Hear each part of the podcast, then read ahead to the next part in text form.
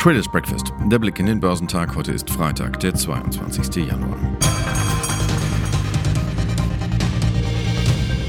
Back to Business.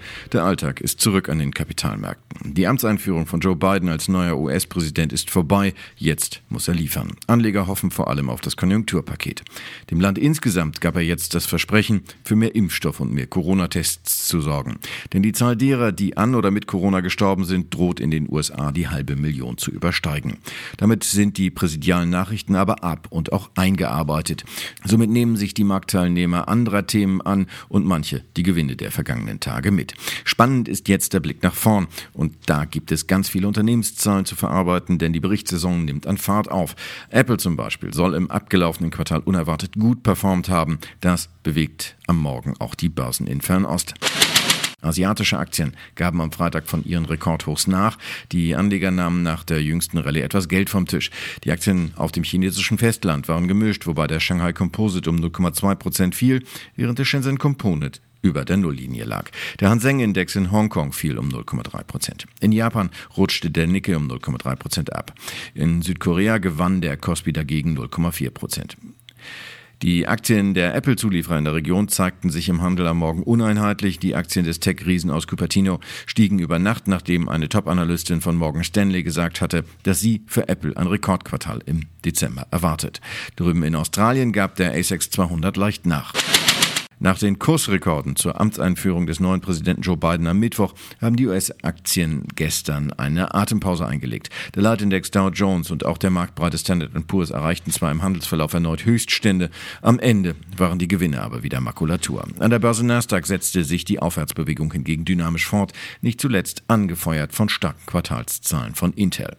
Der Dow schloss mit 0,04 Prozent im Minus bei 31.176 Punkten. Der marktbreite Standard Poor's verbuchte ein Plus von 0,03 Prozent auf 3.853 Zähler. An der technologiegeprägten Nasdaq ging es für den Auswahlindex Nasdaq 100 um 0,8 Prozent auf 13.404 Punkte nochmals kräftig nach oben. Hier gewannen Intel-Aktien 6,5 Prozent.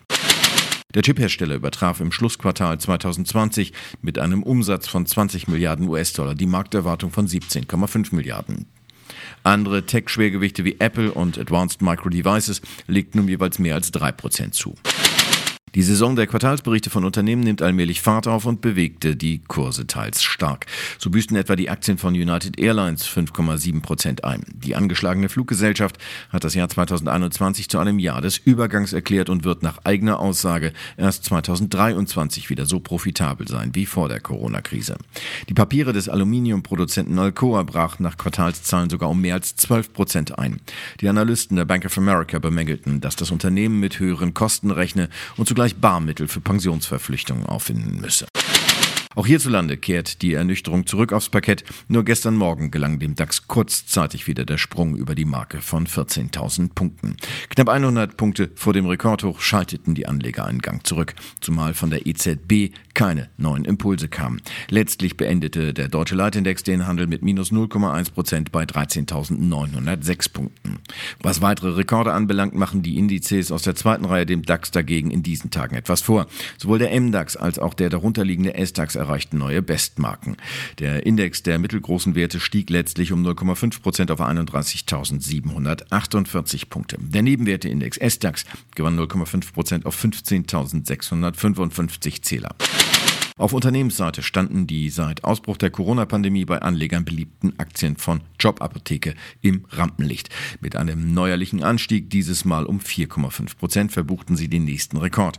Als Treiber galten die starken Jahreszahlen der schweizerischen Konkurrentin zur Rose, deren Papiere in Zürich um 8,9 Prozent hochsprangen. Gemeinsam mit den Papieren von Shop Apotheke waren noch weitere sogenannte Corona-Krisengewinner gefragt. HelloFresh oder Delivery Hero etwa stiegen jeweils um 3,6 Prozent. Zalando gewann 3,4 Prozent und im S-DAX sprangen die Papiere des Onlinehändlers für Haustierbedarf Zooplus sogar um 10,4 Prozent hoch und näherten sich damit ihrem Rekordhoch aus dem Jahr 2017. Das von Corona gepushte Thema Digitalisierung erstreckte sich auf die gesamte Technologiebranche. Die Infineon-Aktien glänzten im DAX mit einem weiteren Hoch seit 2001. Die Anteile des Chip-Herstellers, die letztlich um 1,8 Prozent zulegten, profitierten weiter von der international guten Stimmung im Sektor. Die Intel-Zahlen dürften hier nicht ganz unwichtig gewesen sein. Tech-Werte hatten am Vortag in New York schon mit einer Kursrallye beeindruckt. Unter die Gewinner im MDAX mischten sich noch mit plus 2,2 Prozent die Aktien von Pro7 Sat1. Als Kurstreiber galt, dass die italienische Mediengruppe Mediasat als Großaktionär weiter fleißig seine Anteile am deutschen Konkurrenten aufstockt. Nach den Höhenflügen der Woche wird zum Wochenschluss nun eher ein Sinkflug erwartet. Es sei denn, die Konjunkturindikatoren überraschen positiv. Heute stehen die Einkaufsmanager-Indizes für das verarbeitende Gewerbe und den Dienstleistungssektor sowie der Market PMI-Index für Deutschland und die Eurozone zur Veröffentlichung an.